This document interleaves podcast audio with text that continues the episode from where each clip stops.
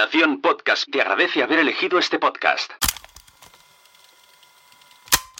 Guiones de ficción sonora, con Emma Musol, Rafael Barceló, Aleix Valverde y Lucas Mirbois. Estás a punto de escuchar un debate realizado el 31 de marzo en Casa Terrat.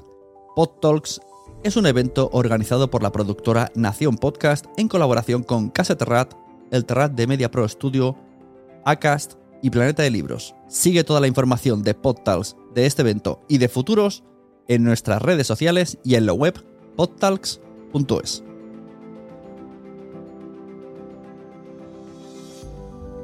Bienvenidos a PodTalks, un evento que organiza Nación Podcast eh, con la colaboración de Casa Terrat, de Terrat eh, de Media Studio, Acast y Planeta de Libros. Y el soporte de Vanity Fair, la membresía Quiero Ser Podcaster, Javi La Yunta, productora EOB y Festival Fancon.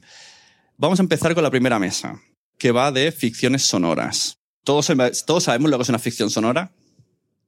Para resumirlo es como escuchar Netflix sin, sin imágenes. Ya está. Una serie donde mm, intentamos evitar a la voz en off, y todo pasa, toda la acción sucede, actores, sonidos y, todo hace un conjunto para entender una historia. Lo bueno de que sea en audio es que nos concentramos mucho en la historia. No suele haber mucha paja en, los, en las ficciones en audio, cosa que en Netflix sí.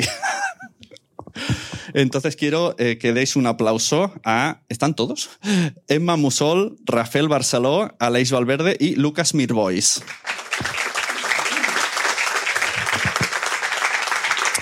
Ah, por cierto, Rubén. Rubén, haznos una foto. Esto no lo hemos hablado. Poneros aquí para una foto primero. A ver, Emma Musol. Tenía puesto aquí como guionista, pero te voy a empezar a decir escritora. Ha sacado un libro.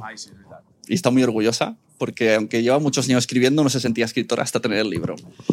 Así que escritora, guionista, creadora del podcast My Knows Abreu, Ladrones de Memoria, Operación Reset, y otros tantos en los que colaboras, como Ghosting, como Bodas Icónicas, bla, bla, bla, bla, bla. Una referente de la ficción sonora en España. ¿Cómo se titula el libro? ¿Cómo se titula el libro? Kadeixos. Alfurat Kadeixos. ¿Es fi ficción? Sí, es ficción total, sí. Y es bastante negro, ¿eh? ¿Sí? Sí, sí, sí. Yo le veo muy. Ahora hablaremos. Yo, ayer cuando hablabas en la. Fui a la, a la de esto que hace la presentación y yo pensando, esto, esto es una ficción sonora. Ya, Pero ya no lo sabe. Porque él me, bueno, porque él me ayudó a hacer toda la, una parte de ficción Pero el sonora. texto. Bueno, bueno, ya hablaremos, ya hablaremos. Rafael Barceló. Hola. Eh, cuando te busqué en Google había una página que te ponía como showrunner. Me gustó. No. Ya. En la primera versión de guion ponía showrunner, pero luego dije, a lo mejor no. Pero a mí me gustó. Mm, Igual, igual te ha salido como profesor de la escuela de showrunners. Ah, claro. O, o- Bueno, pero era O showrunner.com. hice una masterclass. Pero de Ghosting sí que eres el showrunner. Es que molaría, ¿no? Presentarte como Es showrunner. que showrunner, nadie sabe bien lo que es. Por eso. En América está muy claro, pero aquí, eh, bueno, puedes llamarme showrunner si quieres. Vale, pues empezamos. Rafael Barceló, showrunner, guionista de la ficción sonora Ghosting, eh, de la serie Mira lo que has hecho y también guionista de Polonia. Sí, Sí. sí. No, no he mentido. Bueno. Sí, bueno, sí, en dos temporadas, pero lo principal Claro, que he hecho no, es, toda la vida. es ser guionista de, de los de Andreu. También te has dejado esto. Ah, pues que es lo que he hecho a gran parte de mi vida. Late, eh, todo lo que hace. Todo lo que hace, todo lo que ha hecho Andreu a nivel de desde Antena O sea, 3, entonces, en desde realidad- la sexta, En realidad, esto que no lo escucha Andreu. En, Andreu es un, es un Muppet. Y en realidad, todo lo que dice eres, uy, no. eres tú. Andreu mejora cada palabra que lee. Vale, muy bien. Muy bien, ahí salido, ¿eh? Muy bien salido. A ti te contratará, a mí no. mira, en orden os habéis puesto. Mira qué majos. Hola, Lucas. Eh, Aleix Valverde, Hola. alias Narrador Oscuro. Bueno, O sea, nadie sabía tu nombre hasta que viniste a mi podcast. no me gusta que me, no me, gusta que me Pues te puedo llamar Narrador Oscuro. Mejor Alex, ya, ya. Ah, vale. Ya hay confianza. Aleix, ¿no? Sí. Ah, es que has dicho Alex. Vale, vale. Alex. Eh, responsable de la ficción sonora, transmitiendo a ciegas y narrando a oscuras. Sí, señor. Juan Palomo de la ficción sonora. Ahora hablaremos de eso. Vale. Que él está en, en- ¿no? Tu perfil es yo me lo hago todo. Hasta Sí, las es- voces. Es lo que tiene no tener dinero. Hablaremos de eso. Tiene mucha relación. La, la ficción sobre el dinero están súper enlazadas.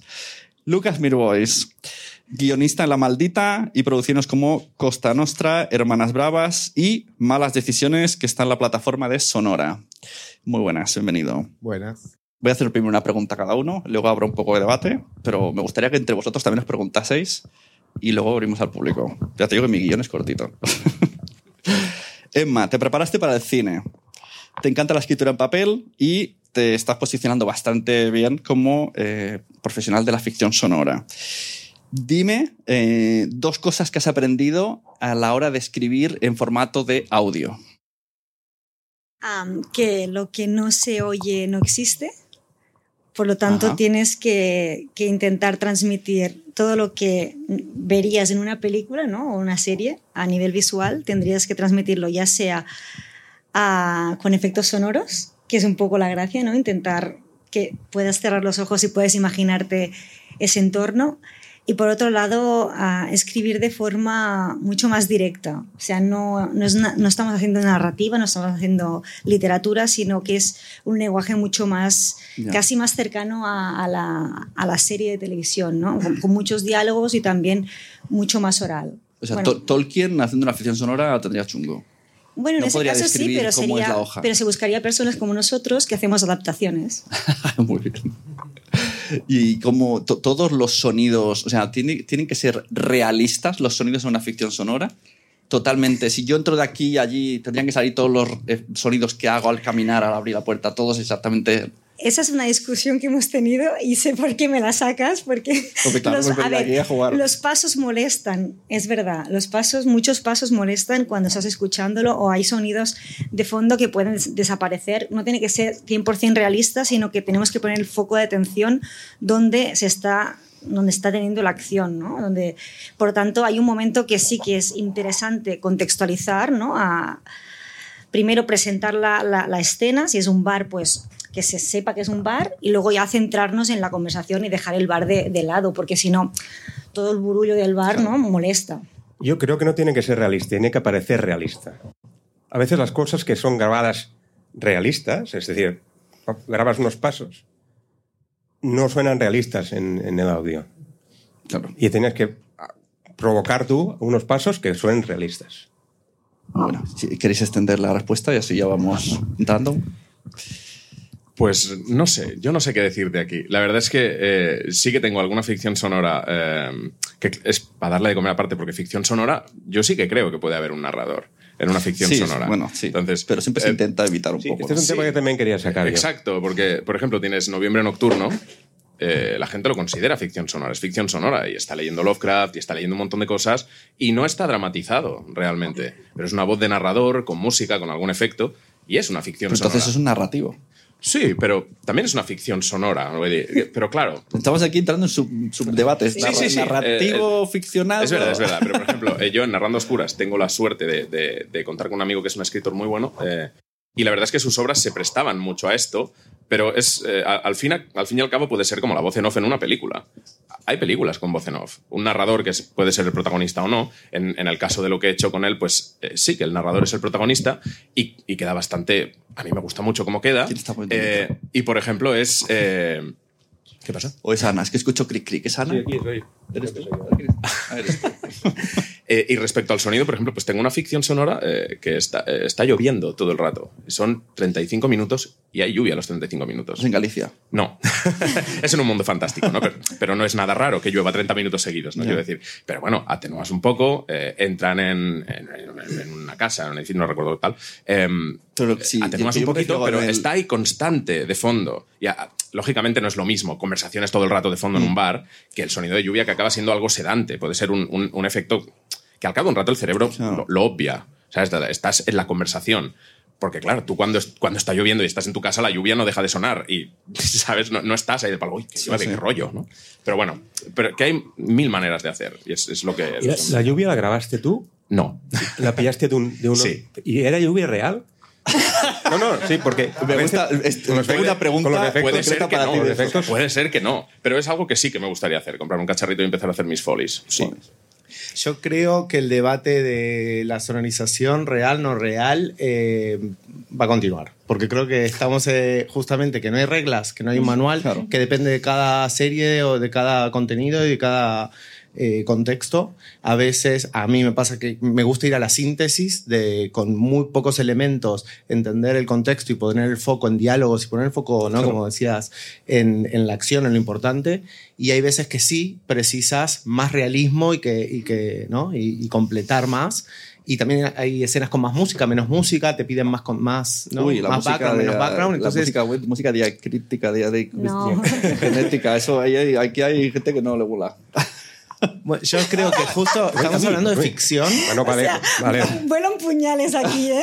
Vale, Está bien, hay que saber. preparado. hay con todas- con todas las defensores de la música que suena por encima y gente que tiene que quiere que la música si suena es porque ha puesto la radio.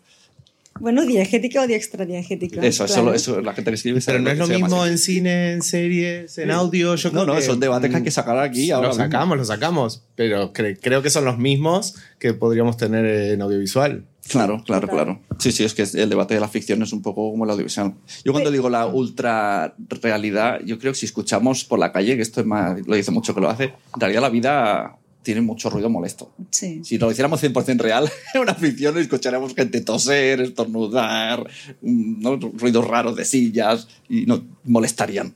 Volviendo a la voz en off, que me he quedado Venga, ganas de seguimos, decir algo, que a mí me gusta que esté como justificada esa voz en off. O que sea porque está contando algo a alguien, ¿no? Entonces que poco a poco vayamos, viendo que, eso forma parte o de un diario o de que está haciendo una, está teniendo una conversación con algo o con alguien, perdón, o que, o que está haciendo una confesión a una al policía, ¿no? Que, esté de alguna forma la justificación de por qué hay ese narrador, que no sea un narrador puro y duro, ¿no? Sí, eh, pero a veces, sí, de acuerdo, ¿eh? se hace mucho esto. Eh, Buscar una excusa para encontrar un narrador. Porque en la ficción sonora no hay imágenes. Claro, y, una, una opción es hacer hablar a los personajes muy raro, como diciendo, voy a coger ese taxi, voy a pararlo. Y la otra es tener una- un, un soporte de una mínima narración, aunque sea con una excusa Sí. de una entrevista, una, una, una, una interrogatorio o algo así. Ahora me has abierto un, una- no tenía preparado, pero vamos a sacarlo. Cuando trabajamos en Ghosting, eh, teníamos el, como tú vienes del mundo audiovisual y, y discutimos un poquillo en la parte de cuando entra una escena, si entra picada, si no entra picada. o sea, cambiamos de, pues está en la habitación de Juan al restaurante Pepito. ¿Cómo hacemos esa transición? Sí, Hablamos de transiciones. porque a veces tú eligiendo entrar- las palabras para no el, el- el audio, el audio de ambiente, ante- antes, Antes de que hablasen. sí. Y yo, como me imaginaba la escena, me imaginaba que estaban los dos sentados en silencio. Claro, porque, que- porque he dicho así que, que me deja muy mal. Sí, sí, sí, porque por eso he hecho de pausa, pero digo, va, ya que he sacado del Mi tema. versión era estar en el baño y de repente estar en un restaurante. Para entender que está en un restaurante, escuchamos abrir una puerta de restaurante, escuchamos unos platos y llega la Porque conversación. tú hacías un traveling sonoro. Claro. Y entonces Rafael le ponía muy nervioso porque decía, pero que están callados, ¿sabes? Esperando a que lleguemos. Sí, bueno, son dos, dos maneras Claro, de es- eh, no, esto está en la mesa. Esto a la hora que la gente que haga ficción, esto, esto existe. Es que sí, pasa eso. Eh, a mí me pasaba en escenas que trataba de mm, en malas decisiones. Hay muchas escenas por episodio, entonces teníamos muchas transiciones y tratamos de encontrar distintos recursos para que no sean siempre los mismos. Entonces hay transiciones musicales, no es lo mismo cuando hay elipsis, cuando no hay elipsis. Entonces ir construyendo distintos recursos para cada caso y nos pasaba literal, situación restaurante contextualizar y fade in de la conversación y que es como no como esto el traveling sonoro y no es lo ideal quizás o en audiovisual no lo haríamos pero hay una construcción que creo que hay que permitirse y hay que ceder en algunas variables en pos de, de contextualizar del tiempo de Claro. el- Yo- creo esto que- del fade-in no, no se nos ocurrió, pero es una buena solución. Ah, sí, sí. Claro. Yo, Por eso, yo encontré el fade in para, Claro, para resolverlo. texto Entonces, de más en la da la sensación de que la conversación no es que estaban callados, como dices tú, y empiezan a hablar, como que estás llegando a la Sí, conversación. sí, sí. Y si no, otro recurso que nos gusta bastante es eh, llegar con un personaje, con un punto de vista. Entonces un camarero dice en una mesa, eh, sí, ya estoy contigo, y vas a caminando y llega a la mesa de nuestros personajes y entonces ahí el fade hasta tiene un punto de vista de cómo está llegando esa Pero mesa. eso es complicado, ¿eh? porque el punto de vista de quién es, porque es el protagonista, ¿vamos siempre con él o vamos alternando el punto de vista? Claro, Porque- el micro donde está, ¿no? En No, la escena, bueno, en el claro, para, personaje. para mí el personaje, el, pro- el prota- protagonista, es el que en teoría lleva el peso de la acción y es el vamos con él todo el rato, ¿no? Y yo siempre intento plantearlo Claro. así las historias. Por lo tanto, que Micro, venga un... micro. No, es que ¿Eh? si esa, si esa ¿Me- es tu premisa, claro, no te sirve este recurso. Claro. A mí me parece que los protagonistas tienen el punto de vista de la serie, de la escena, de la acción, pero que me permito irme con, con una pequeña parte, con un camarero, con quien sea, en, en ese pequeño momento Vale. y, y llegar al protagonista.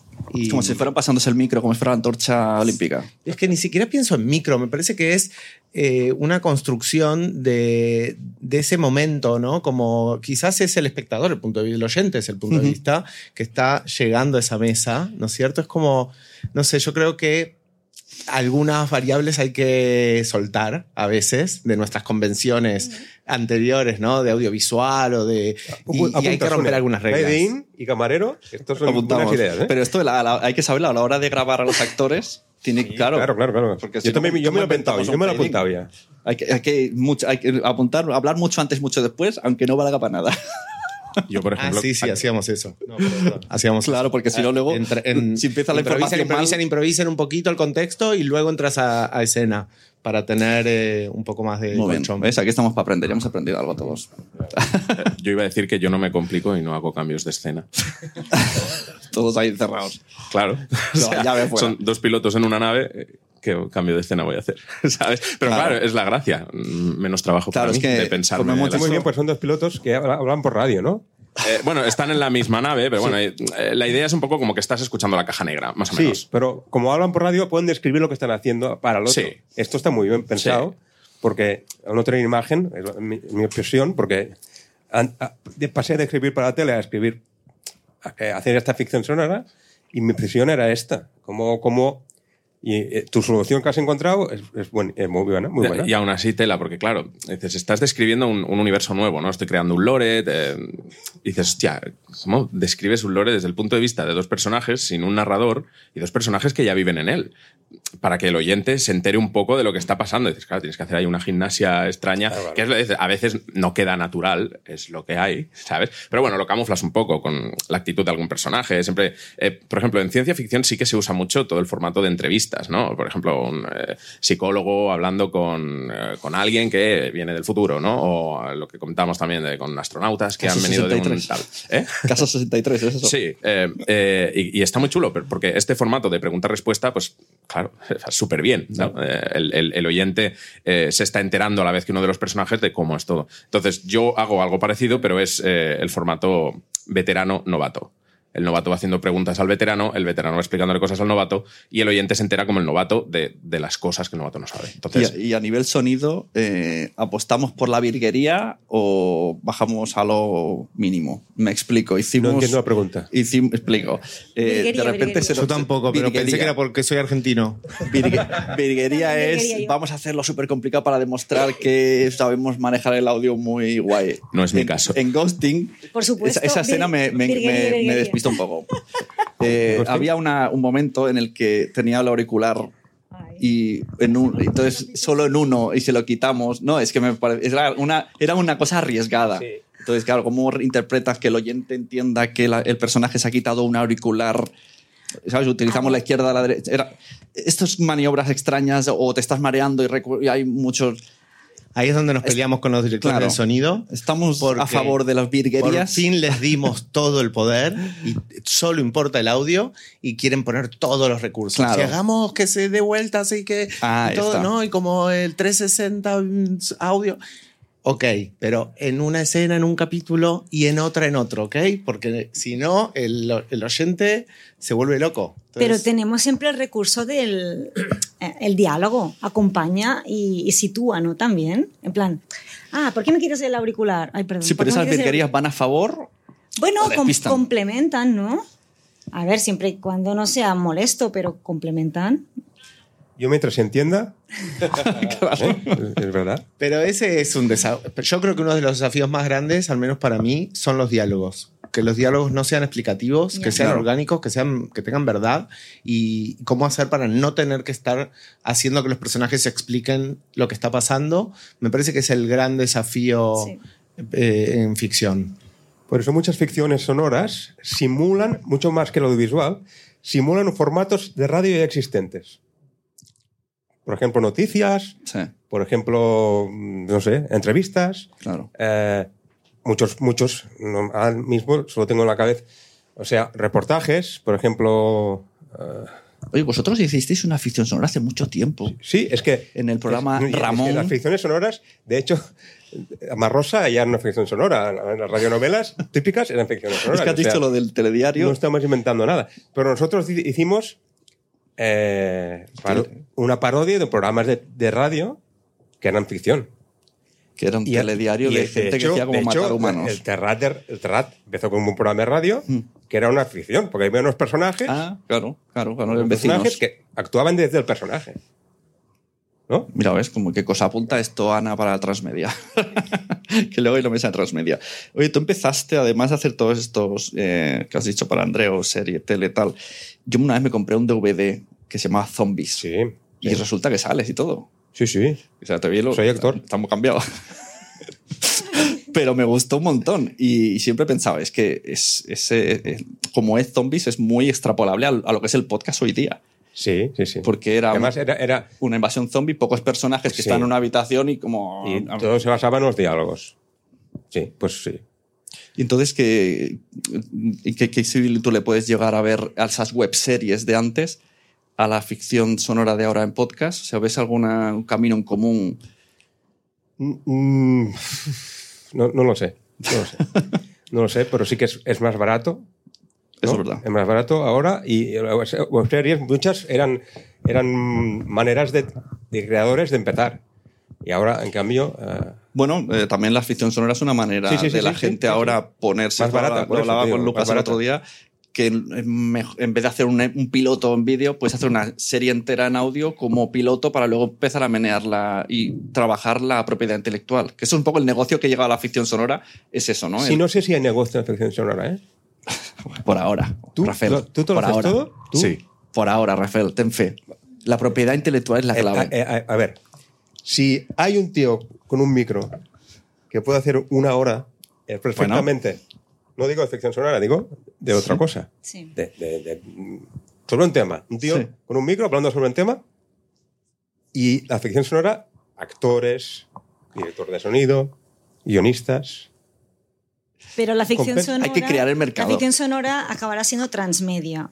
Con lo que empezaremos con sonido, luego pasaremos a tele, a lo mejor se harán otras cosas. O sea, al final tendremos como un 3D, ¿no? Incluso obras de teatro, no se sabe. O sea, al final la idea, ¿no? Es lo que importa. Sí, le- sí, claro. La idea y el dinero. No, no, es que. Sí, Bueno, no, claro, si, claro, si empieza a funcionar, te van a llamar de productoras o de plataformas para darle otra vida, ¿no? Mira, el Lucas, eh, cuéntanos, bueno, toda la gente que participa en tu ficción, yo tengo algunos, pero me dices tú, cuentas con Ana Castillo, el chino Adarín, Luis Tosar, Daniel Arias, Mona Martínez y, Cecilia ahí, Roth. Al final tiene actores de primer nivel. Y seguramente mucho tiempo sonora. va a grabarlo. No, ¿Ah? la- no, para nada. A ver, beneficios del audio. ¿Se puede tener un elenco como este? Porque no tenemos que grabar una semana entera o dos semanas enteras. Nos acomodamos a sus agendas, que están a tope, que tienen una serie, que tienen una película. ¿Qué día tienes libre? Tal, vale, ese día vamos al estudio. Luego no grabamos por 3 4 Y días te hasta ahorras, que se libera el te próximo. ahorras iluminación, maquillaje. Bueno, ni hablar, ¿no? Pero eh, para agenda de actores es fantástico. Los convocamos, les encantaron los guiones, les encantaba la idea de hacer ficción sonora y era, nos sacamos a ti, grabamos muy poquito. Con el chino Darín grabamos en un día toda su, su participación en, en toda la serie.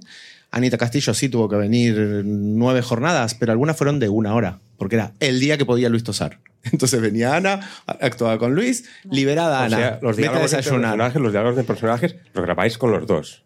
Todas las escenas de actores Ah, vale. las, las hago la mayor parte, que, todo lo que se pueda, con todos los actores juntos. Vale, es que iba a Hemos tenido ese hasta melón, iba a cuatro. abrir ese melón. Exacto, el otro día lo hablé ¿De con él y vamos a abrir ese melón. Sí. eh, Que se pisen, que no se pisen. que se pisen, No, no, no, que no, se- no, no. Sí, que se pisen, que se pisen.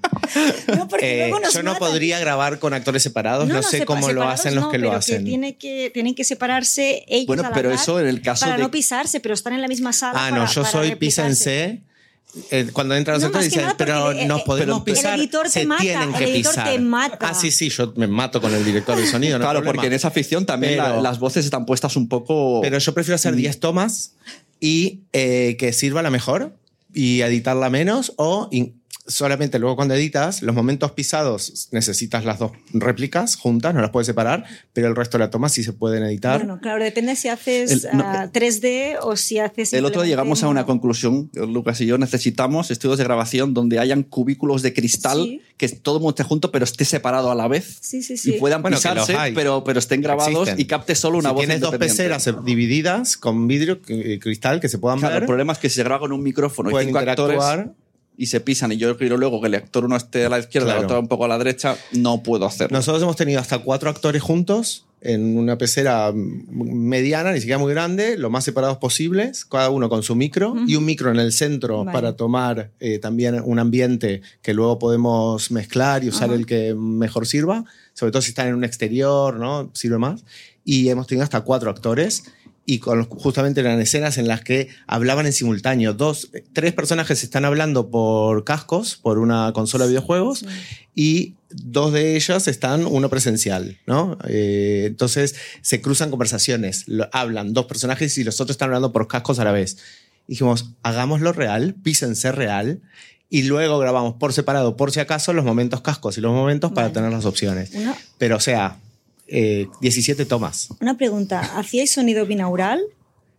En, en grabación, No, a la hora de montaje. O sea, era 3D, que era. Es- no, es, 360. es lo que decía que el director de sonido quería binaurear todo y Claro. yo dije, todo. solo en los Porque- sueños, Vale. solo que cuando esté justificado. No, más que nada en que un sí. sueño, en una pesadilla, bueno, lo binaural o en, un, en momentos que, eh, que generen una, que dé un valor agregado, que haya una emocionalidad o una, una situación de que estamos dentro de la cabeza del personaje Vale. y entonces quien escucha tiene eh, ¿no? esto en su cabeza. No, más pero que nada que si haces todo el binaural, rato- cuando se pisan ya es imposible. Entonces el binaural es derecha. importante en las ficciones. binaural, es que Sonido 3D, 8D, ya- le llaman mil es- maneras. Estéreo, ¿no? no, estéreo. es estéreo Es sonido. 360, ¿no? Que más. puede 360, estar. pero hay solo dos, dos auriculares. Sí, es un estéreo en el fondo. Pero es un Sí, pero efecto te binaural. facilita, Tienes te facilita el software. eh, Pero que- mola más llamar binaural. Es que Es un efecto binaural Vale. en, en un Y estéreo. te hay que escucharlo, por tanto, con auriculares. Claro, Siempre, eso es otra. siempre, Las ficciones siempre. se tienen que escuchar siempre con auriculares porque, Sí. Por ejemplo, Te- te Mía, otra- lo escuchaba con el Amazon y yo hago- decía, pero te- en mitad de trabajo no estás oyendo. Te hago otra pregunta. Em, ¿Cómo que- imaginamos que el oyente nos, nos escucha las ficciones sonoras? Yo a solas y con el auricular. Pero no, no, pero a solas, claro. Con el móvil y el altavoz lo ¿haces escuchamos. algo En el baño, tanto? todos, ¿no? Claro. ¿Haces, ha- ¿Haces algo mientras tanto? Yo no puedo, o sea, igual que puedo trabajar escuchando podcast, no puedo trabajar escuchando ficciones No, porque te- me te siento que me pierdo no, la historia. claro. En el gimnasio, andando por la calle, Vale. Sí, anda, regando sí. platos. Sí, claro, no, no me, imagino, a nadie sentado. Ah, claro, claro. es- ahí, vamos, ahí Eh, vamos. fregando platos yo lo he hecho, ¿eh? porque me aburre No, no, mucho. no. Sí, hay que hacer Fregar algo platos. mientras tanto. No me imagino a nadie que esté sentado Ay.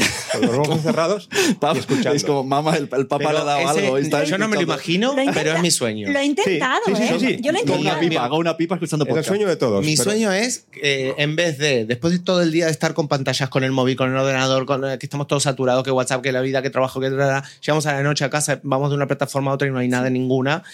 Me parece que el audio es un descanso de todas las pantallas que tenemos todo el día delante Ujú. y es un placer por disfrutar un contenido con los ojos cerrados. copita una de pantalla vino, ¿no? Copita de vino, Entonces, sofá me parece, y podcast. Mi fantasía es, ojalá lleguemos a ese momento en el que me pongo unos cascos y me siento en el sofá, pero en vez de a mirar una tele o nada, a disfrutar una historia. Pero lo habéis intentado o no? Yo lo intenté, No, ¿eh? Yo lo si- intenté. siento que pierdo de la verdad. vida. Yo lo intenté, pero no sé, necesitaba hacer algo con las Claro. manos. Ah, o qué sea, buena idea hacerlo yo, sí, espero que lo hagan los demás. Claro, hombre, tienes que.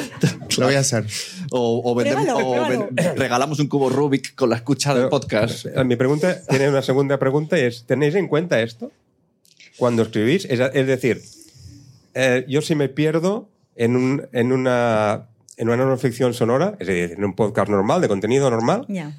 no, no me, me da igual porque, bueno, eh, Sí, sí. Es como la radio. pero en una sí. ficción y a veces voy andando... ya. Dime, Aleix, dime, contesta. A ver, eh, yo no pienso mucho. O sea, yo entiendo. en general. en Creamos general, y ya ¿no? está. No, pero claro, eh, si no, al final acaba haciendo las cosas para que la gente no se pierda, ¿no? Digo, mira. Yo también escucho ficciones sonoras fregando los platos o poniendo lavadoras, lo que sea. Es- es- eh, pero claro, estoy haciendo algo mecánico en general. No voy a hacer algo que me haga trabajar mucho la mente y yo estoy por lo que tengo que estar. Eh, o si estoy. Lo que pasa es que, claro, si voy en el tren o en el metro, a veces pues hay ruidos externos que me molestan y prefiero escucharlo en casa. Sí. Eso sí que es verdad porque. eh, no, no mola, ¿no? Dices, tía, este se lo ha currado un montón y tal, y estoy perdiéndome parte de su y trabajo. No, y no mencionaremos a los que escuchan a por dos. ¿Vale? Calla. O sea, no- No, pero oye, No. que yo, yo tengo. Hay que tener en cuenta a esa gente que son basura. No, o- no, totalmente. A yo- ver, los- lo- las ficciones no, pero hay podcasts que se pueden escuchar más rápido. Claro, pero si, Bueno, si, tú, sí, tú- si pero- tú si tú cuando escuchas un podcast, tu intención es informarte, Claro. no hay ningún problema. Pero si escuchas ficción así, No, está mal. Si yo- mira, yo tengo algún colega que, ay, ¿qué tal el capítulo? Me- bueno, lo he escuchado, me ha gustado mucho, pero estaba aquí en el curro con el altavoz del móvil. Y yo, me cago en- Claro. Claro, cosa- Dices, cosas que se podría hacer un meme, ¿no? Cosas que duele a la gente que hace ficción. Claro, digo, que no lo escuches con auriculares. El próximo día te paso el guion y te lo lees y ya está, ¿sabes? Es que no, es tontería, digo, no es nada. Te hago un resumen. Yo trato de no pensar mucho en cómo lo van a estar escuchando, trato de no subestimar tampoco, prefiero, porque aparte mm, las ficciones que hacemos van a perdurar y hoy hay una cantidad de audiencia ¿no? de oyentes de ficciones que es la que es, pero va a ir creciendo y nuestras ficciones ahí quedarán y tienen que perdurar en el tiempo. Entonces creo que no tenemos que estar pensando ahora en sobre eh, explicar, en que se superentienda todo y, y en ese sentido creo que hasta es más interesante que alguna cosa se pierda, ¿no? Como lo que hablábamos antes de sonorizar o es- si se saca un auricular, se entiende o no se entiende.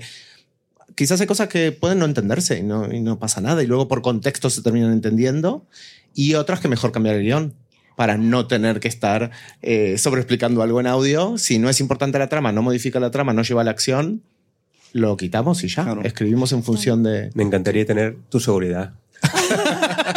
Es todo, Porque está y a mí me obsesiona esto. Fake it till you make me it. obsesiona esto. Eh, También- Ay, tengo una pregunta Bueno, para, bueno, para bueno, Rafael. momento. También es verdad que creo que las ficciones irán también caducando, ¿eh? Bueno, Porque- yo tengo la teoría al revés, de que para No, la- el- caducando en el sentido de que lo que se hacía en 2017 Ah, claro, cuando la forma empecé, de hacer. cuando empecé yo con Operación Res, ay, perdón, Mira, con, es- con es ladrones, verdad, cuéntanos esta ladrones era, era, era mucho más porque veníamos de los audiolibros, era como tenía que haber un narrador sí o sí y claro, dije, pues es una mujer que se va a ir grabando lo que pasa Claro. en un en. Storytel, la primera in- inmersión Sí, en, el- en la ficción fue vamos a hacer un audiolibro poco, poco a poco. vitaminizado. Sí, con algún efectillo, no te vayas a pasar tampoco, ¿no? Que eran muy de audiolibros, bueno, son suecos y son bastante... Y de hecho, en la segunda temporada de Ladrones de Memoria, tú Ahí sí que me dejaron, ahí sí que la ya, ya, ya pedí por favor que me dejaran hacer más ambientación sonora y, y pude currármelo un poco más. Pero sí que es verdad que creo que esa, esa yo siempre que digo es que Operación Reset empezar por la segunda, porque la primera ya aparece un audiolibro, o sea, Claro, es que es como un audiolibro con sonidos. Si Ghosting es un audiolibro. que no lo es. No, según, según los oyentes, es tea- teatro. Dicen, qué guay este Sí, sí, teatro. pero está, no, está colgado todo junto, lo sabes. ¿Cómo? Está colgado seguido, lo sabes. Así Bueno, que, que a nivel técnico es un audio de tres Y horas. está en una plataforma de, De audiolibros. audiolibros. Bueno, pero eso, eso ha sido problema de la plataforma. Bueno, que tiene, es que ¿eh? tiene ISBN. Ostras. No es un libro. No es, no es un libro, entonces. No es Ah. un libro. Quiero. Ahí me has dado. Te voy a dar- Quería sacar una, una coña que va a hacer mucha gracia a todo el mundo. Eh, Rafael, esta pregunta solo la va a entender el primero y luego vamos a explicarla. ¿Clean, shuf, plum o plum, shuf, clean? Lo que se entienda, lo que se entienda. A ver, el contexto es, en la ficción, eh, bueno, hay una persona y corpórea y otro le tira una cosa y esta discusión así tal cual se tuvo en el equipo. Es como, no, no, lo que ha tirado primero tiene que ser el whoosh y no el cling, como buscaba la perfección del sonido, del orden de los sonidos. Porque le Claro. traspasa. Porque, hostia, Lo que cambia mucho. primero traspase y después cae al suelo. Claro, claro. Pero habían tres sonidos. Sí, no, ¿habían tres? Claro, eran Porque tres. golpea la pared Y claro, había un rebote. Hostia, en rebote. Joder. Entonces era rebote, traspasa, Estas le da. cosas eran- Pues eran estas discusiones tuya, han ¿eh? llegado a tener. Yo tuve, Eh, yo tuve, yo teni- tuve, tuve un tenedor que se tira un tenedor desde un sofá y cae en una mesa y entonces cuando escuchaba era un tenedor que volaba por el aire, caía, parecía que caía cuatro metros y retumbaba en todo el barrio. Entonces era una eh, 20 minutos hablando, director de sonido y yo discutiendo sobre el tenedor, cuán lejos va. Mesa de cristal de madera, ¿no? Mesa de cristal Bueno, de madera. puerta de- y ¿Saben de cómo madera, lo resolví? Le dije, al final no cae al piso, cae en una mesa de madera aquí cerquita. Y ahí sonó bárbaro. Había que Y luego le cambiar el preguntaremos, contexto. le preguntaremos a los oyentes y dirán, ¿había un tenedor? ¿Qué tenedor? Había un muñeco que se tiraba. Es como, no, no nos, marcamos, nos enfrascamos en cosas complicadas. Tú A mí no me pasa, claro. Bueno, a ti lo de pisarse los actores no pasa, porque hemos Eso dicho, tampoco, eso eh, tampoco. Aleix hace el guion, narra dos personajes, editas, Sí, el diseño sonoro que bueno. Todo. eh, Hago lo que puedo, ¿eh? o sea, es como, normalmente los podcasters se lo hacen todo, pero no se meten en una ficción. Empiezan con una entrevista. Ya. Es que la verdad es que es lo que te comenté cuando hablamos. Yo hace cosa de año y pico, vale, conocía las radioficciones de la radio y todo esto, lo que él decía, no es nada nuevo. Eh, pero claro, no, cono- no conocía las ficciones sonoras, yo conocía audiolibros. Pero por casualidades de la vida, un colega me animó, ah, mira, que esto se te ha dado bien y no sé qué, porque me pidieron un audio para un rol. Y claro, me pidió unas frases para, para rellenar una partida, ¿eh? se la pidió a un montón de colegas, nada especial, pero claro, yo tenía un buen micro, tenía algo de software ya por temas musicales y dije, pues me, me lo ocurro un poco más, ¿no? Hostia, le pongo efecto de radio y ahora dices, hostia, era un tío que estaba dentro de un tanque, Digo, ¿cómo suena un tanque por dentro? Vamos a pillar el sonido, vamos a meterlo aquí, Dices, hostia, pero es una guerra, necesitas tiros, el motor, eh, y empiezas a meter capas y capas y al final entregas una cosa y el colega me llama a los cinco minutos y para, tío, ¿qué es esto? Y yo, coño, lo que me has pedido, ¿no? Me dice, mira, tienes que abrirte un iVoox por- para hacer cosas de estas. Y digo, "Ah, pues, pues vale.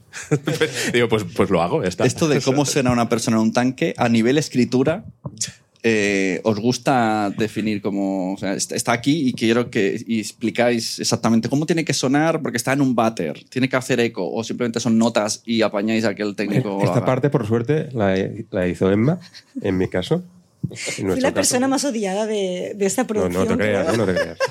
Hay, hay, hay- los hay más odiados. O sea, Emma, Emma se- tiene ahora, ha inventado un nuevo puesto de trabajo que es ¿no? Eh, adaptación de audio a interpretación auditiva. No sé, pusieron coordinadora entiendan de los guion sonidos. sonoro, pero no sé muy bien qué, qué hacía. Bueno, Guionista, que- al final guionista.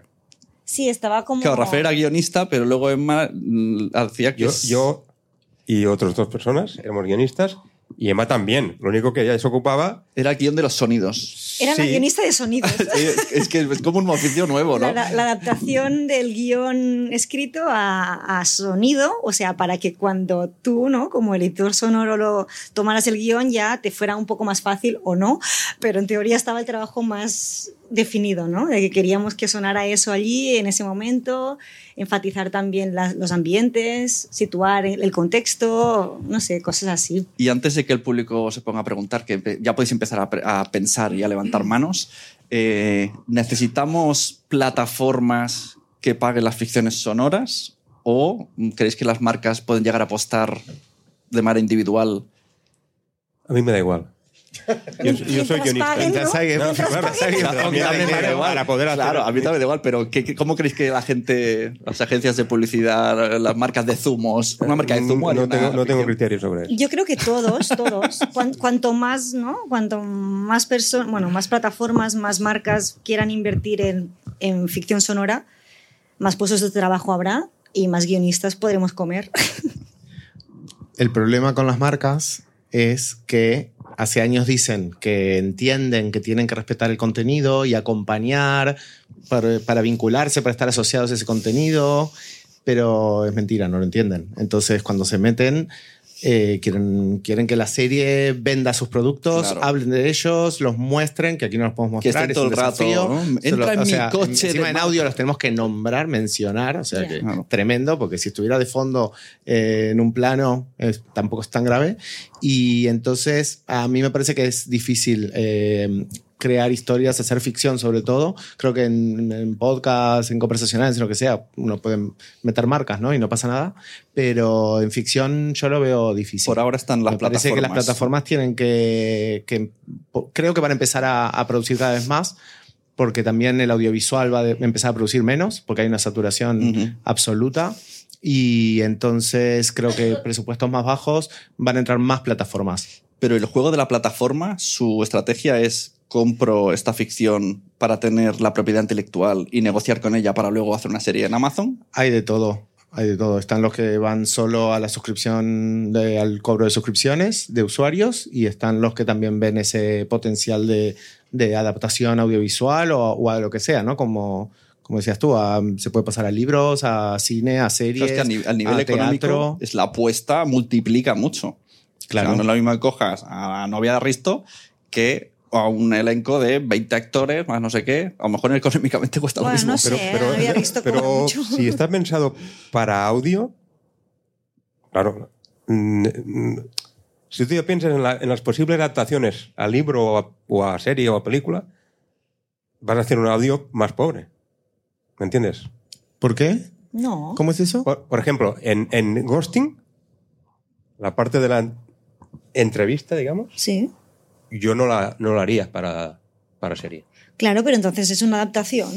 Claro, cuando adaptas Buscas hay cosas, hay recursos que dejas porque funcionan en audio y no en audiovisual y hay otros que incorporarás porque justamente el proyecto crece, es una adaptación y se Vale, modifica. vale, Lo sí. que mantienes es la, historia, la esencia, los personajes, Mm. es el mundo, el tema, pero lo adaptas audiovisual y por ahí cambias todo. Que Por ahí ni siquiera es literal ese esa misma historia. Lo que has- hiciste en audio presenta la historia y crea ese mundo y cuando lo cuentas en audiovisual es cinco años más tarde, es cinco años Ah, antes, es en la misma ciudad pero es otro grupo de gente. Ahora no necesariamente en la adaptación tiene que ser eh, La lineal. serie, la serie de Gran Apagón de Movistar, veremos en qué se parece. Ah, ah, ¿Harán serie? Sí, sí. No, ya la hicieron. Ya ya se salido. pues, ya ha pues, salido, fíjate. sí, ya ha salido. ¿Y se parece? Sin Creo- comentarios. Yo Que salgo en un episodio de la serie. Han la comprado la ficción. idea. Luego no, No, a mí me dio mucha pena, la, idea. verdad. Eh, no, Claro, han no por comprado hablar mal, y- pero me dio mucha pena porque me gustó mucho la ficción sonora. Claro. Y creó un universo y cada episodio autoconclusivo te, te atrapaba y era. Y, Y al final lo que compran y es algo que funciona se va la luz, ¿no? Han Y comprado que se en va la la luz. adaptación y audiovisual, no sé si, no sé cuáles son todas las variables que hay. Sabemos que hay mil variables, ¿no? Los procesos de audiovisual y de desarrollos y, y las plataformas. Y, y para mí la, la, la cagaron. Lo que había dejó de estar. Era mejor en ficción. Es- Al final podríamos empezar a decirlo, igual que era mejor el libro. Claro. Estamos hablando de adaptar a ficciones sonoras o, bueno, o audioseries a otras plataformas, o sea, perdón, a otros formatos como sea el audiovisual. Pero también se está haciendo ahora de libros adaptarlos a ficción sonora. Que estoy ahora en un Eso proyecto de eso y, y es, y es- no sé si puedo decir la, la- la marca, ya, ya, ya saldrá ¿eh? pronto. Y la cosa es esa, es, es adaptar todo el tocho de una, una, una novela así grande, adaptar la ficción sonora, que es también, claro, resumir Bueno, mucho. hay uno en, de Alex Serra, ¿no? Alex Serra ya. Sí, sí, sí. que también ha cogido un Este- libro y han hecho una ficción. Sí, este es, este es el primero que ha salido también, está en Podimo, de, de- Sí. de hecho. Y este otro no sé en qué plataforma estará, pero sí que es una, una editorial chula, que, bueno, de las grandes, que, que es- está apostando por eso, por la Y ficción es una adaptación. ¿Tú has visto cambios? ¿Hay como personajes nuevos? No, lo que, se hemos tenido necesitan? que resumir mucho porque era, era una biología, o sea, dos novelas grandes, adaptarlas a siete capítulos, con lo que hemos tenido que condensar mucho todo lo y a quitar personajes y la autora era en plan, ay, este personaje me gustaba mucho, pero es que, bueno, al final tienes que, ¿no? También es lo que pasa que, como, bueno, cuando se adapta una, un libro a, a, a cine, pues también hay gente que, Claro. que no parece que, que esté muy... ¿no? de acuerdo a, lo que, a la adaptación, porque son como muy hooligans del libro. Era mejor el libro. Queda- En este caso espero que no, pero bueno, los, Por la, por la parte que te trae. ¿no? los fans del libro seguramente preferirán el libro y los que nos gusta el audio, pues nos gustará más la ficción sonora. Bueno, yo tengo la suerte de que en Narrando Oscuras, que es el, el otro podcast, ahí sí que he cogido eh, directamente relatos narrados de, de, de Ferran Varela, que es escritor de fantasía oscura muy bueno. y es literalmente coger todo, o sea, no le cambio ni una palabra. Pero claro, los personajes están interpretados. Pero es la gran suerte de, de si el libro está escrito de cierta manera, eh, bueno, esto no es, un relato, ¿no? Pero da igual, sí que tiene una novela y se podría hacer perfectamente la novela entera sin cambiar una coma interpretando a los personajes, porque el narrador en primera persona pues funciona muy bien, sus conflictos internos, un montón de historias, y queda como una película de fantasía mm, sonora, y ya está, y no tienes ni que cambiarle una coma. Por eso que, que puede haber más casos de libros que se puedan adaptar perfectísimamente. ¿Y, y la adaptación sirve como gancho para tener el libro o, o ya, ya, he escuchado la, la, adaptación, ya no necesito el libro? Claro, en el caso este no es una adaptación, es simplemente lo estás pasando a sonido, pero no, es que no le cambias nada. Entonces, Claro, puede ser que la persona que ya haya escuchado el audio, pues ¿para qué me voy a leer el relato? Si es que ya he escuchado todo absolutamente, ya me has dado los personajes mascados, interpretados y todo. Es, depende de. Yo, yo, creo que va bien, pues, leerte. En, en, su caso, pues mucha gente se leía los relatos, porque eran relatos que estaban publicados y tal y cual, y luego iban al audio y el palo, ostras, qué chulo. No, no me había imaginado este personaje así, ¿o no? Con este rollo. Eh, pero claro, no le cambias la palabra, pero cambias la interpretación. Tú cuando estás leyendo, pues en tu cabeza sabrás lo que tienes. Estás leyendo lo mismo, pero cada uno ¿no? Tu personaje. Creo que es para llegar a más. preguntas, ¿eh? Perdón, ¿eh? creo que es para llegar a más gente. Al final, ¿no? Hay lectores, hay gente que es más apasionada del audio y al final un mismo proyecto puede llegar a mucha más gente, ¿no? A cuanta más plataformas y formatos esté. Bueno, no sé, en mi opinión, ¿eh? Sí, Podemos sí. crear debates si queréis también. Y lo bueno de la ficción es que al final yo me la hollywoodseo en la mente todo lo que quiera. ¿no? O sea, puedo escuchar una ficción y, y, en mi mente pongo el dinero que se ha invertido en la escena. puede ser cutre o puede ser la hostia. En Hollywood, El Señor de los Anillos, por ejemplo, en, en, película, te necesitas. Es lo que ves. Necesitas una multitud de gente para las batallas. En radio, en este caso en ficción sonora, es una regleta que sube Sí, pero tú solo tienes que decir, era un caballero guapo. Y tú ya te imaginas, para ti será sí, sí, lo guapo que sea. Pues los caballeros guapos, cuando más guapos, más caros, ¿eh? Igual sepamos que en El Señor de los Anillos también graban uno solo y, lo, y en la compu los sí, convierten en miles. Sí, pero o sea esto, esto, también es dinero. Al final ¿eh? también es una, una Esto también, pero más caro. más caro porque es... Y podríamos decir a las inteligencias artificiales, genérame bullicio. ¿Esto lo habéis Sí. probado? ¿Sí? ¿Has probado? O sea, no, no lo he probado, pero Ah, sí. O sea, claro. en dos días mm, ya lo tenemos. bullicio de gente... Estamos empezando a probar a hacer algunas voces con AI. Mal. Y estoy muy contento de, de enojar a algunos. Pero se- es que la serie habla de, de AI. Entonces es un se- meta. se vale. nota, Es se un nota- metamensaje. Se nota que es inteligencia artificial. Sí, no está ¿Habla como un robot todavía. o habla.? No, hay algunas mejores y otras peores. eh, todavía no, no está funcionando igual. Spoiler, falta. Pero Claro. nada, en nada Sí, estará. Es como los deepfakes. Es como Bueno, yo lo usaría verlo. más para eso, de necesito, mm, no sé, gente fuera gritando, fuera, fuera, fuera. Y en vez de reunir un montón de gente random, que me la haga una inteligencia artificial. Claro, y luego vendrá el mundo del doblaje, que se lo cargarán entero, y luego vendrán las ficciones Pero, sonoras. y aunque suene mal, pues fuera, Si fuera. empezamos a hablar de inteligencia artificial, no, no Se terminamos. termina esto bien. Otro debate. Bueno, ¿alguien tiene alguna pregunta sobre ficciones por aquí? María. Alguien. Vale. Nombre Eh, y. Bueno. María Gutiérrez y yo doy clases en la Universidad Autónoma de Barcelona justamente de narrativa audiovisual y de hecho introduje eh, podcast. En esta, en esta asignatura eh, se trabaja en ficción y introduje el podcast. Soy gran consumidora de la ficción sonora y bueno, aparte procuro que los alumnos que salgan allí también se inmiscuyan en este, en este ámbito. ¿no? Yo quería comentar un par de cosas y luego lanzaros una pregunta. Respecto a, a lo que es eh, la, la, dimensión expresiva, yo creo que eh, decíais por aquí, mmm, no es nada nuevo. Eh, lo que se está haciendo, yo creo que la ficción sonora que se está haciendo, la buena ficción sonora, que no todo digamos, tiene, podría calificarse con el mismo raso de, calidad, ¿no? Creo que hace una buena exploración de lo que sería el lenguaje sonoro. Y entonces aquí cuando hablábamos del fade-in, ¿eh? de cuando entramos en el bar y todo eso, y que va el micrófono, esto es un concepto muy antiguo que se llama punto aquí, y que justamente lo que aboga es porque se haga, es decir, una cosa sería la focalización, la perspectiva y otra sería eh, utilizar estos recursos que nos da el punto aquí, que nos permiten saltar de una escena a otra sin ningún problema, ¿no? Mm, Después el lenguaje, pues el lenguaje tiene que ser mm, verbal descriptivo y yo creo que y esto lo digo porque yo estoy con jóvenes de 18 años con un gran lastre audiovisual, hay que dejar un poco de lado eso. Es decir, no intentar hacer lo mismo porque no puede ser lo mismo porque los lenguajes son distintos. Entonces hay que adaptarse y adaptar, oye, no tengamos miedo a adaptar. Se ha adaptado los libros a cine, pues ¿por qué no podemos adaptar en sonido? Exactamente igual. Bueno, dicho esto, yo quería preguntaros sobre los derechos de autor porque con algunos, eh, con algunos guionistas, algunos productores con los que he hablado, siempre está el tema de lo de la autoría, ¿no? Parece que está muy claro cuando la obra es audiovisual, vosotros sabréis más que yo, yo por eso lo pregunto, pero parece que no queda tan claro cuando es una obra sonora, porque, bueno, la legislación parece que no está... Y esto es lo que quería saber, bueno, ¿cómo está, si hay algún estado y cuál es vuestra opinión? Eh, sí, tomo la palabra.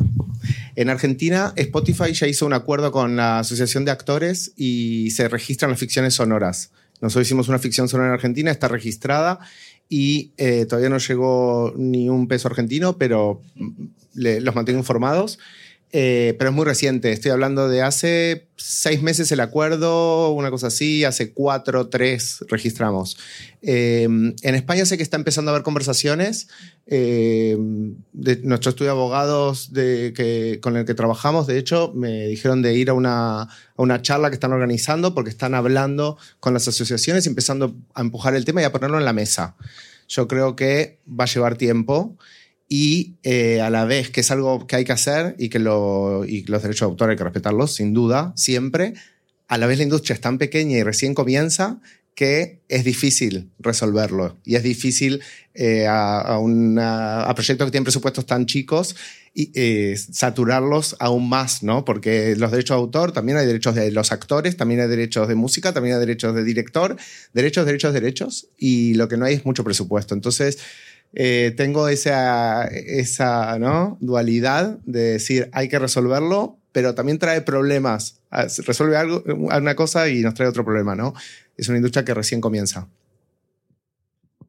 Los profesionales que hablen. Sí, no, yo, yo, hay muchos problemas ya en radio para cobrar el RAE. Por tanto, creo que en ficción sonora, que no es ni, no es ni radio, bueno, en tema podcast, pues va para largo, creo aquí en España? A ver, mi experiencia es que con, por ejemplo, con Storytel, uh, el autor tiene los derechos de autor de, la obra y ellos tienen los derechos de distribución.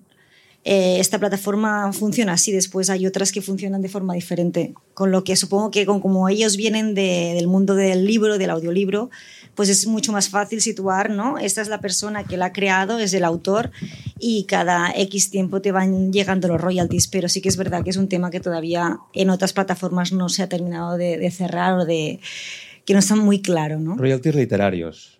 Sí, no, en este no desgae. no, no desgae, literario, sí. O de otra gestión. Bueno, como derechos de, claro, de autor. Lo pero... Deben, pero no estará más vinculado a, como antes era papel, ebook, y ahora las escuchas de un libro Correcto. lo ven como una venta de libro. Sí. Entonces, Sí. supongo que es más fácil por el lado del libro porque lo ven como, una, como un ejemplar vendido. Exacto. Pero no es lo mismo la ejecución pública de ficciones, de cuando las series se emiten en plataformas y las plataformas tienen que pagar. No, por eso decía yo que, que como es una plataforma privada, es mucho más fácil controlar quién lo está escuchando. Cuando lo pones en público. Casi todas las plataformas son privadas y saben cuánta gente escucha todo. Sí, pero si estás en Spotify, que- bueno, no sé, que, que creo que es más difícil porque no todo el mundo paga, ¿no? La, cuota de Spotify.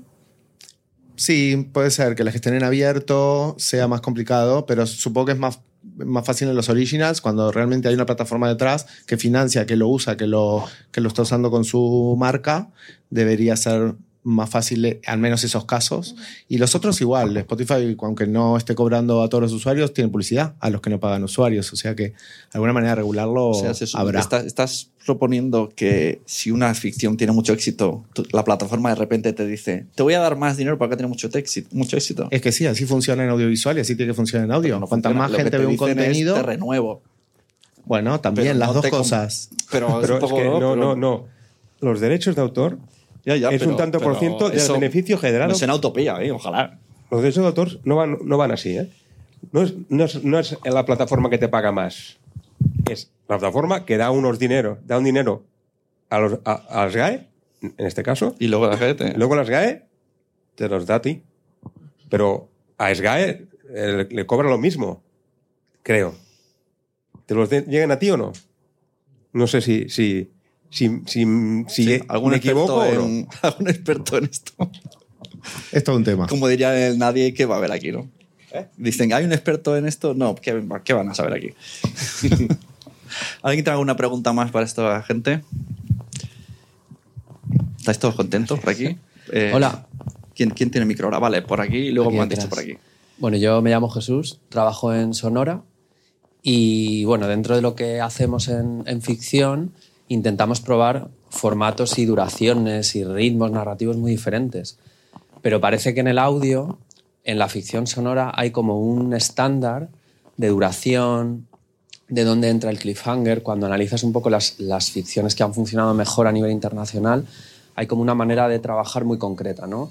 15 minutos, cliffhanger al final de cada capítulo. Te voy construyendo la trama de una manera como muy episódica que te va enganchando de una forma que casi en el audiovisual ya no se hace tan, tan claro, ¿no? Entonces a mí me gustaría preguntar a, a todos los que estáis ahí, ¿cuál es el formato con el que os sentís más cómodos? Si creéis que hay un formato para la ficción sonora o cómo experimentáis con las diferentes duraciones, los diferentes ritmos, eh, dónde vais metiendo los giros narrativos y un poco cómo vais construyendo esa, esa narrativa. Emma, además tienes experiencias muy dispares. Bueno, claro. ah, empezamos con Storytel con una hora. Cada capítulo dura una hora, así que terminamos con un cliffhanger para enganchar a la- al oyente para que siguiera con el siguiente capítulo. Capítulos de 10 horas, con lo que era muy largo todo. A partir de aquí bajamos a 40 minutos. Y después ya, cuando empecé a crear, bueno, que un- una ficción mía, la de Mainou Sabreu, a esta de 15 minutos no, no quería pasar. O sea, 15, 20. Y ahí sí que, bueno, Cliffhanger sirve siempre porque te mantiene a, a la. Bueno, te engancha a la audiencia y, y te, te obliga a, a que no puedas dejar de, de escucharla. Pero sí que es verdad que cuanto más cortos, mejor. La experiencia que tengo ahora, ¿eh? de, de haber pasado de una hora, porque también en, en la hora tenías que ir metiendo giros constantes para que la audiencia no la perdieras, porque una hora es muy, es muy También largo. depende de si se publican todos los episodios de golpe o semanalmente. Claro, claro, claro. A ver, sí que es verdad que aún así el cliffhanger tiene que estar porque a mí me encanta ponerlos. Yo, en mi experiencia, que es una, solo, solo una ficción, eh, yo quería capítulos, pero lo colgaron todo junto. No todo junto, el mismo día. Un churro. Un audio de tres. Y, yo decidí, o sea, nosotros decidimos a dividirlo igualmente en capítulos de no más de 25 minutos. Eh, lo mío era humor y el humor, eh, bueno, en audiovisual, en, en imagen igual. ¿eh? Yo no sé, no sé mucho de ficción sonora. Sé, en sé este, mucho caso, de ficción. en este caso, el, el formato perjudica porque ya no puedes meter intro al principio, intro al final, porque sería incomodísimo. Sí, claro, pero, pero sí. Pero yo, mi su- sueño era que Sí, la sí. gente escuchara. Un Sí, serio. que capítulo 1 sé que lo dice. Y capítulo 2. O sea, la gente, Sí, cuando sí. acabara, terminaba el capítulo, por ir a pause. Y, Les damos un y- respiro. y- y se fuera a hacer sus cosas. Y entonces, eh, bueno, Pero al final es como un libro. Tú cuando termina el capítulo Sí. lo dejas Sí, sí, sí. y sigues luego, ¿no? sí, sí. Es una forma también de, de guiar al oyente. No Sí, hace falta que ahora haga una mismo- maratón ahora entera. mismo- ahora mismo también puedes eh, verte una sitcom en un fin de semana.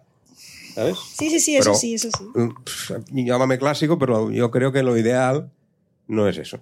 Su intro, su, su preparar a la gente, ¿no? Claro, claro. Yo, yo al principio, claro, no me lo planteaba. Mi serie es, eh, iba a ser eh, capítulos sueltos. Eh, con- Independientes. sí, exacto, capítulos independientes que no siguieran una trama y el hilo iba a ser, pues eso, que eran transmisiones, ¿no? Transmitiendo a ciegas, ay, qué bien. Eh, pero claro, publiqué el primero y mis amigos me dijeron, quiero más. Como Black, eh, ¿cómo es el Black eh, Mirror? ¿Cómo sigue esto? Y tú ya estabas escribiendo Yo- nada yo- que ver, otros dos. eh, claro, no, yo digo, Volanteamos. me doy por ellos, digo, ya está, lo que queráis, os doy más. Eh, y, y empecé, pues eran capítulos de, de 15 minutos como mucho, pero claro, el último que hice, pues ya llegaba a 26, es decir, no me pongo un límite. A lo mejor llego el último capítulo y son 40 minutos, y me da igual, porque lo hago todo yo, no tengo que discutir con nadie, y me da completamente igual. ¿Sabes? Si te gusta, lo escuchas, y si no, pues no. Pero bueno, eh, estoy ahora muy que me gustaría no rebasar los 30 minutos Porque sé que alguno de mis colegas es para ya más de 20 minutos esto. Creo que tu serie sale cuando has tenido tiempo de hacer el episodio. Eh, correcto. Porque yo la sigo y a veces, a veces sale un mes, pero a veces no. Sí, sí, digo, no, lo, lo siento. Por mucho que digamos que el oyente no importa, sí que importa, porque el hecho de escribir es estás escribiendo para alguien, Claro. aunque sea para ti. Claro. Hombre, es que Claro. la gente que dice yo no me da igual los oyentes, bueno, pues no lo publiques. Graba Sí, un USB claro. en un cajón. Sí, sí, sí, pero has de tener que tener en cuenta cómo se recibes. ¿Os escucháis vuestras series? Sí. Yo sí. Da cosa, ¿eh? Da cosa. Hombre, eres el primer oyente. Bueno, en mi caso, claro, soy el primero porque estoy editando, estoy Yo sí, haciendo todo. hombre. Pero, pero luego sí, cuando está acabado, me lo sí, vuelvo a poner de entero y bien. ¿no? ¿Y tú, Soy el primer oyente.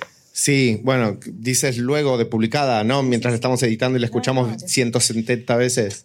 Eh, sí, Y ahora en que estamos coche, escribiendo ¿no? la segunda temporada de Malas Decisiones, ya van un par de veces que me escucho la primera temporada completa con los ojos cerrados. Ah, lo hice. Lo hice con la mía. Y para eso, ¿no? Como para eh, estar eh, entrando en el, el propio mundo que creamos nosotros mismos. Y, y sí, y la verdad que me encanta. Mientras me siga divirtiendo a mí y me atrape a mí, eh, confío en que a alguien más le va a divertir y le va a atrapar. Claro. Y Bueno, la pregunta del compañero, ¿cuánto duran los capítulos?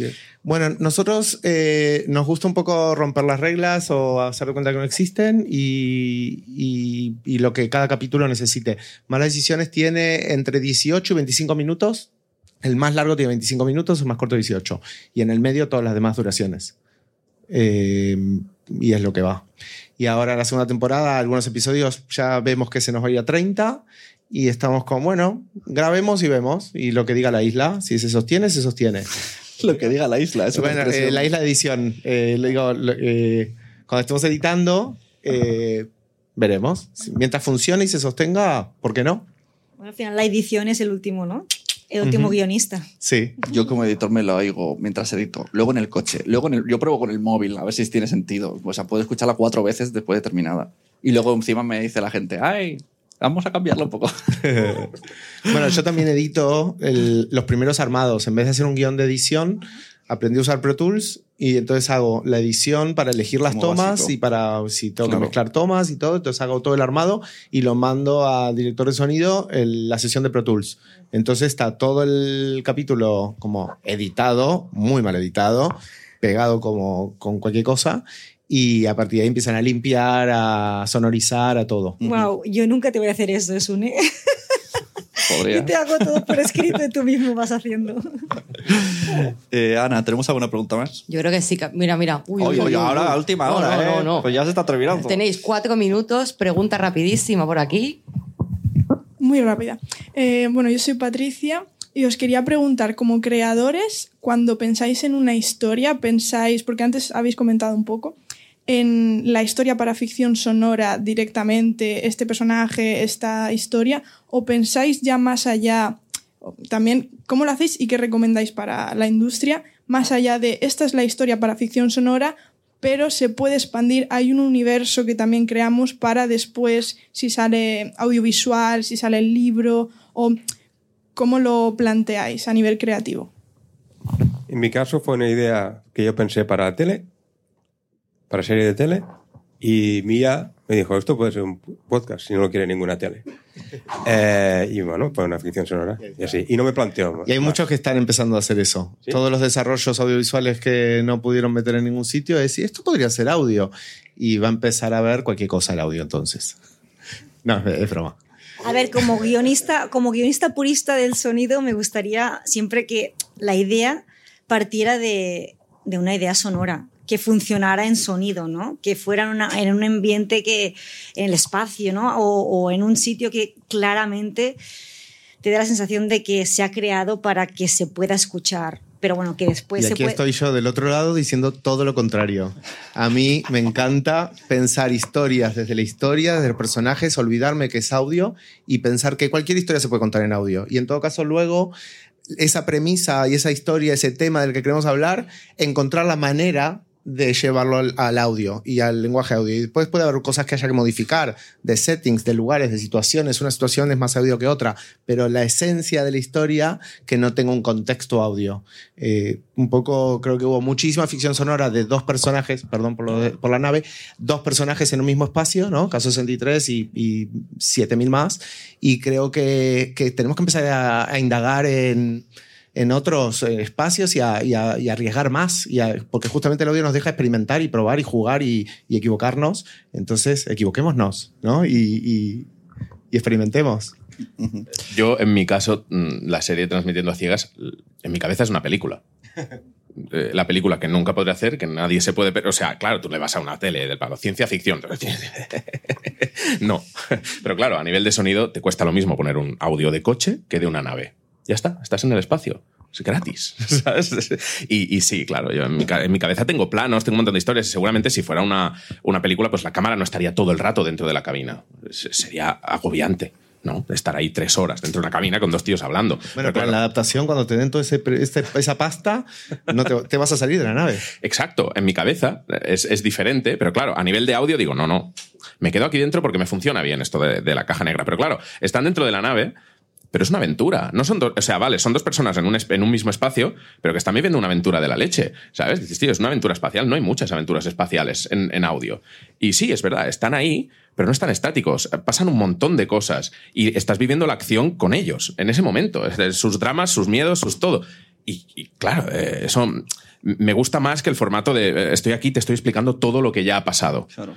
A mí me gusta que, que la persona que lo escuche esté viviendo con los personajes lo mismo. Y es, es una leche, hostia, se han quedado atrapados en un sitio, no pueden sobrevivir. Al principio es un survival, la aventura va a más, se van. Y claro, tengo todo un lore hecho, tengo diseños de naves, tengo. Y eso, ¿cómo explica el diseño de una nave en un audio, Incluso no? tiene ya No. parches. De, Sí, me ha pues, regalado claro, uno. los parches para- como los como fanses. Su pequeño transmedia. si un día vas, eh, a- van a Marte, conozco aquí una chica que tiene un podcast sobre Marte que te puedes asesorar.